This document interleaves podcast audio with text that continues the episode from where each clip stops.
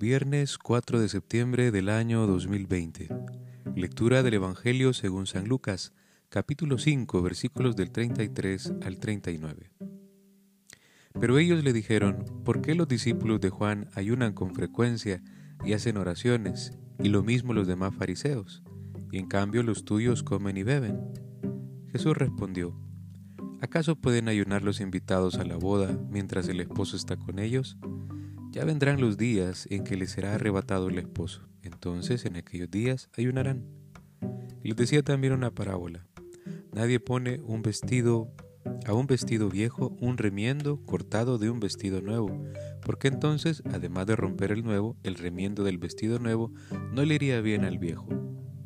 Tampoco echa nadie vino nuevo en odres viejos, porque entonces el vino nuevo reventará los odres y se derramará, y los odres se perderán el vino nuevo debe echarse en odres nuevos. Y ninguno acostumbrado a beber vino añejo quiere del nuevo, porque dice el añejo es mejor. Palabra del Señor, gloria y honor a ti, Señor Jesús. Vamos a clamar al Espíritu Santo y le vamos a decir, ven Espíritu Santo y envía desde el cielo un rayo de tu luz. Ven Espíritu Santo y toca nuestro corazón para que sea siempre dócil a tu palabra. Ven Espíritu Santo y ayúdanos a aplicar este texto que acabamos de escuchar a nuestra vida. Ayúdanos también, Señor, a descubrir qué es lo que me está haciendo falta a mí en el seguimiento a tu palabra. Y desde mi historia personal que descubra también cómo la puede seguir iluminando. Jesús, ¿qué hay de nuevo? Estamos ante un texto, digamos que es un poco controversial. El contexto nos dice que después del banquete que había ofrecido Mateo, si leemos unos versículos antes, eh, al Señor y a sus amigos, pues con motivo de su, de su llamamiento, surgieron algunos peros, digámoslo así, por parte de algunos judíos, algunos fariseos, algunos eh, discípulos también de Juan, comenzaron a cuestionar al Señor. Eh, ¿cómo puede hacer caso el Señor de, estas preguntas o, cómo poder eh, ubicarlas? Bueno, hay que pensar que uno de los temas principales del texto es el tema del ayuno y luego también eh, la explicación, digámoslo así, de una comprensión del Antiguo Testamento y del Nuevo. Puede parecer como un poco complicado, pero vamos a intentar hacerlo lo menos complicado posible.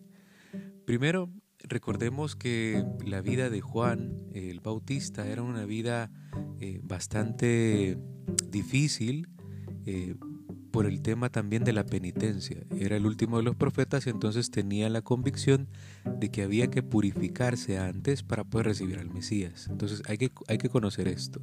Entonces los discípulos de Juan tienen eh, esa incógnita porque parece que Jesús está como recibiendo esas invitaciones, está comiendo banquetes en lugar de hacer penitencia como lo hacía Juan.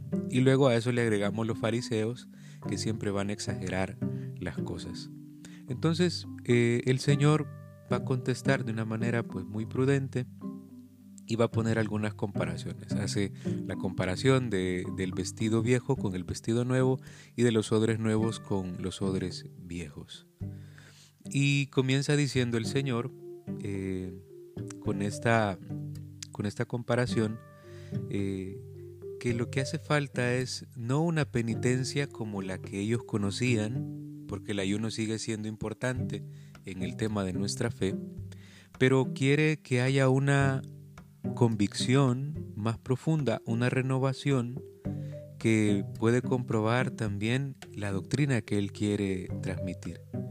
Entonces, eh, dirá en algún momento, en, una glosa, en un comentario, San León Magno, que el mérito de nuestros ayunos no consiste solamente en la abstinencia de los alimentos, porque de nada sirve quitar al cuerpo su nutrición si el alma no se aparta de la iniquidad y si la lengua no deja de hablar mal.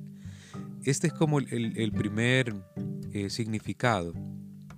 Quizás en el Antiguo Testamento y quizás los contemporáneos de Juan el Bautista tenían bien marcada la, práctica del ayuno, pero eh, quizás era una práctica externa, eh, no salía del corazón, sino que salía de, una mera práctica que la religión te pedía, pero no significaba nada en la conversión de la persona.